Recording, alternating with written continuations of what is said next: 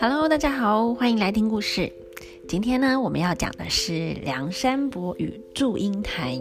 那梁山伯跟祝英台呢，是中国著名的民间故事。这个故事啊，第一次出现的时候啊，大概是在唐朝那个时候，有点类似像游记的书籍，介绍梁山伯与祝英台的坟墓。嗯，好妙哦，原来他们的坟墓也是观光景点呢。那后来呢？陆续才对梁山伯与祝英台的故事啊，多了一点的叙述，一直到了元朝，出现了梁山伯与祝英台的杂剧哦。杂剧是什么？就是有人写了这个故事的剧本，就是剧本，那他把它变成戏剧啦，就会有演员演出来给大家看。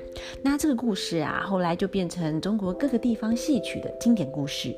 那例如呢，在江苏那一带流行的传统戏曲越剧里面就有这个故事。那像在台湾啊，我们有歌仔戏，那也有这个桥段哦。而且啊，在电影发明之后呢，梁山伯与祝英台的故事啊，也被改编成电影。我想最有名的应该是在一九六三年的时候啊，香港电影公司改编的《梁山伯与祝英台》。那很特别的呢，它是用黄梅调来唱的，在当时啊，哇，造成轰动哎。那小朋友可能会问，什么是黄梅调呢？哎，例如我们看迪士尼的卡通啊，不是都会唱歌吗？像《冰雪奇缘》的哎，雷勾雷勾的，那就是像歌舞剧一样，都会用唱歌来表达主角的心声。那而且啊，黄梅调的旋律很好记，那就这样流行起来了。那到底梁山伯与祝英台是在讲什么故事呢？今天我们就一起来听这个故事吧。据说啊，在东晋的时候，哎，我们上次讲那个《桃花源记》，陶渊明写的《桃花源记》，他们就是东晋的时候，那就是诶，又是一千六百多年前。好，那在浙江上虞的祝家庄。有一户啊，一个姓祝的大户人家里，有一位聪明活泼的千金小姐，那她叫做祝英台，她很喜欢读书。在以前呐，学校都只收男生哦，根本就没有在收女生，像。你看孔子好了，你有听到他有女弟子吗？诶，好像也没有诶。而且啊，念书呢是有钱人家才有的权利，不是每一个人都有机会读书哦。所以，嗯，我们应该要好好珍惜现在可以上学的机会。那有一天呢，因为祝英台她很喜欢读书嘛，有一天。他就异想天开，跟他爸妈讲说，他想要去外地游学。那他爸爸妈妈一听，当然不同意啦。哎，不行哎，你是女生哎，黄花大闺女的，怎么可以自己跑去外面抛头露面呢？而且万一遇到坏人怎么办？不行不行不行，绝对不行。那祝英台啊，就一直苦苦的哀求他爸妈，他真的真的很想去读书，也想看看外面的世界是什么样子。那他保证会自己小心，而且他想出一个好办法，就是女扮男装。哎，跟谁一样？跟花木兰一样。哎，他就把自己打扮成男生啊，混进去学校里面读书。那朱英台就这样一直拜托他爸，拜托拜托拜托，每天在那边撸。哦，终于他爸妈很勉强的同意了。就让他带着一个贴身的丫鬟，当做是书童来照顾他。那他们两个啊，就打扮成男生的样子，出发了去杭州的书院读书。嗯，有点像寄宿学校一样，大家都住在那个学校里面。那他们去书院的路上啊，也就是学校的路上，他遇见了梁山伯，也是要一起去书院读书的学生。那所以他们就一起结伴去书院上学啦。在学校里呢，梁山伯是个认真上课、用功学习的好学生哎。那跟爱读书的祝英台呀，他们就会诶常常一起讨论诶，我们今天上课学到了什么新的知识啊？那可以互相聊天。那常常聊天或者诶，他们有时候也会争辩道理哦。像有一次，他们就为了《论语》里面的一句话“唯女子与小人为难养也”。然后争辩了起来了。祝英台觉得这句话对女生真的太不公平了。大家都是人呐，为什么女子就难养啊？那梁山伯啊，他就嗯呆呆的就回说：“哎，因为自古以来都说红颜祸水呀，很多的君王都是因为宠爱美人而亡国了。”那祝英台就觉得啊，明明就是那一些君王能力不好啊，自己没有用，把自己的国家都搞得灭亡了，还管怪是别人的错？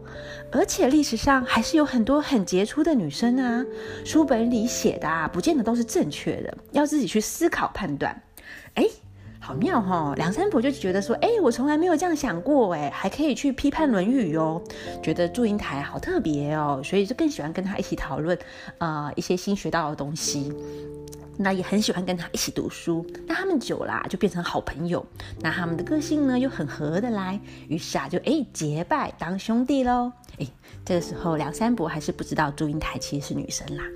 那他们每天呢朝夕相处，祝英台呀不知不觉的哎就偷偷的喜欢上梁山伯了，就跟他说啦，他家里面啊还有一个跟他长得一模一样的双胞胎妹妹，那个性也很像，想要介绍给梁山伯认识，那让他们有机会可以成为亲家啊，意思就是祝英台她想要跟梁山伯结婚啦。那日子过得很快哦，一下子呜三年就过去了。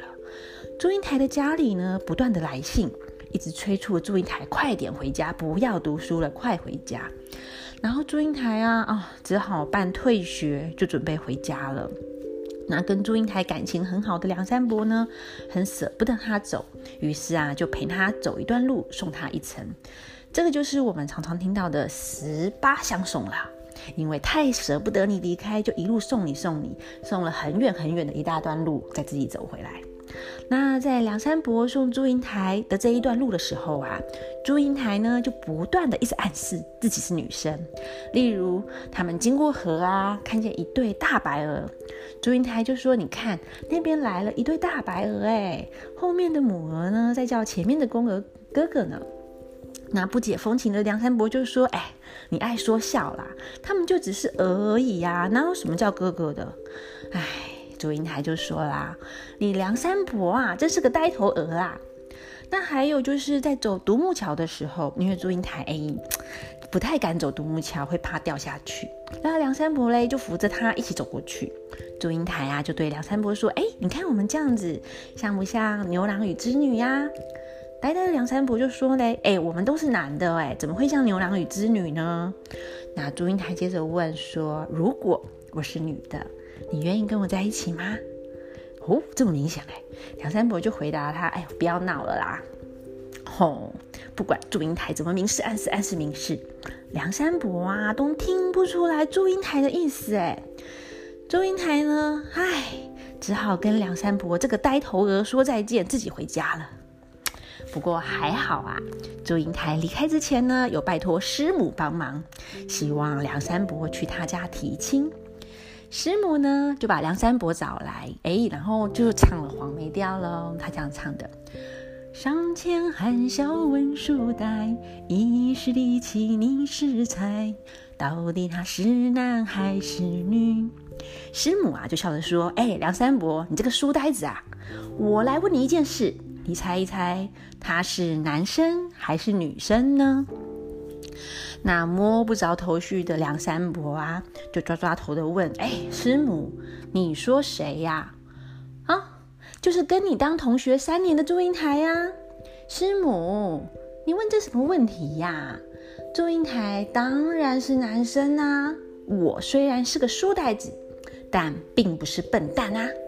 哎，师母呢就摇摇头，告诉了梁山伯啊祝英台的秘密。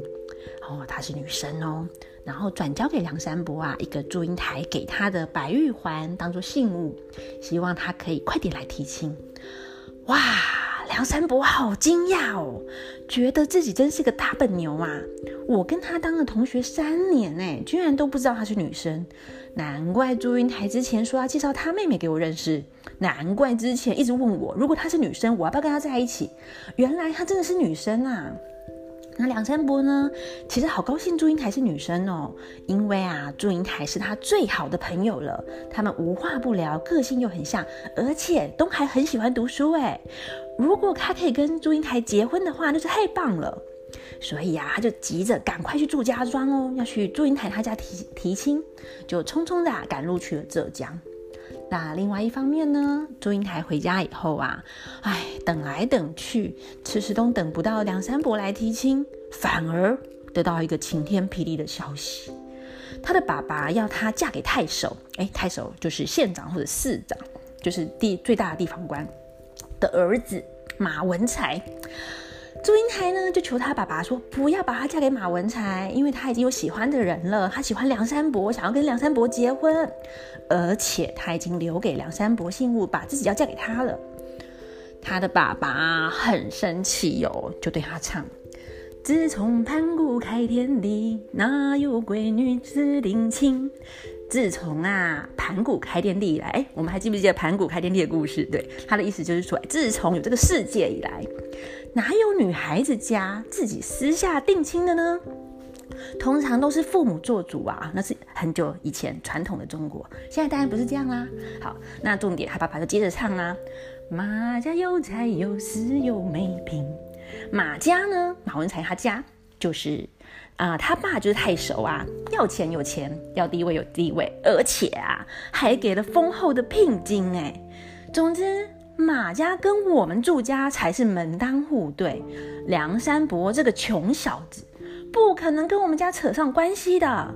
叫祝英台死了这条心，祝英台啊，难过的天天都在掉眼泪耶，哦，好难过，一直哭，可是却无能为力。那不知情的梁山伯嘞，哎，好不容易终于哦赶路，赶到梁山啊，赶到祝英台他家。听到祝英台要嫁给马文才的消息，以为祝英台在欺骗他的感情，生气又难过，一急之下居然就生了病了。那他好不容易才见到了祝英台啊，啊，他们这个就是他们的楼台会喽。那祝英台呢，看到他也是超级难过啦，就对他唱：我为你泪盈盈，从小痛苦到天明。我为了你呀。唉，每天都一直哭，一直哭，啊，痛苦的都睡不着觉，直到天亮。那梁山伯也对他唱啊：我为你汗淋淋，匆匆赶路未曾停。我为了你呢，满身都是汗，一直到你是女生，我就从书院一直赶路赶来，跟你家到你家来提亲，一刻都不敢停下来耶。那他们两个就只能够互相就是讲彼此的感觉，可是呢，又无能为力呀。祝英台又接着唱啦：我为你意气难平，几次伤了父女情。我为了你跟我爸爸大吵架，又生气，伤了我们父女的感情。那梁山伯呢就唱：我为你碎了心。哪有良药医心病？我为了你，难过的心都碎了。哪里有药可以医我的病呢？他们两个就这样子，什么都不能改变。梁山伯只能难过的把他的白玉环还给祝英台，唉，忍痛的就这样离开了。这是他们最后一次见面。后来呢，祝英台要结婚了。马家的迎亲队伍就浩浩荡荡的来到了祝家庄，风风光光的要来迎娶祝英台。但就在他上花轿之前，祝英台听到梁山伯因为太难过大病一场而去世的消息。啊，天哪！祝英台好难过，好难过，觉得自己的心也跟梁山伯一样死掉了。他坚持要去先去祭拜梁山伯，才愿意上花轿。他的爸爸。熬不过他，只好答应了。于是呢，迎亲的队伍在回马家的途中，就绕路经过梁山伯的坟墓。那祝英台下了花轿啊，来到了梁山伯的坟墓前，就开始哭了起来。想到过去的点点滴滴呢，他更难过了。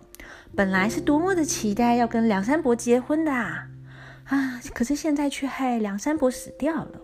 他也不想活的，他想要跟梁山伯在一起，再也不要分开了。结果说完，梁山伯的坟墓突然裂开了。哎，这个时候狂风大作，哇，风吹得好大哦，其他人都不能靠近哦。祝英台看到坟墓裂开，就跳了进去殉情，然后坟墓瞬间又合了起来。哎，唉，我呢，如果看到坟墓裂开，嗯，我就应该会觉得是地震吧，要赶快就地找掩护。哎，结果，嗯，祝英台看到却跳进去。就在大家惊讶的不知道该怎么办的时候啊，坟墓上呢就出现了两只蝴蝶，成双成对的翩翩起舞。据说呢，这两只蝴蝶啊，就是梁山伯与祝英台变的，他们就再也不分开了。嗯，这个是梁祝的故事。那我们下次再讲别的故事喽，拜拜。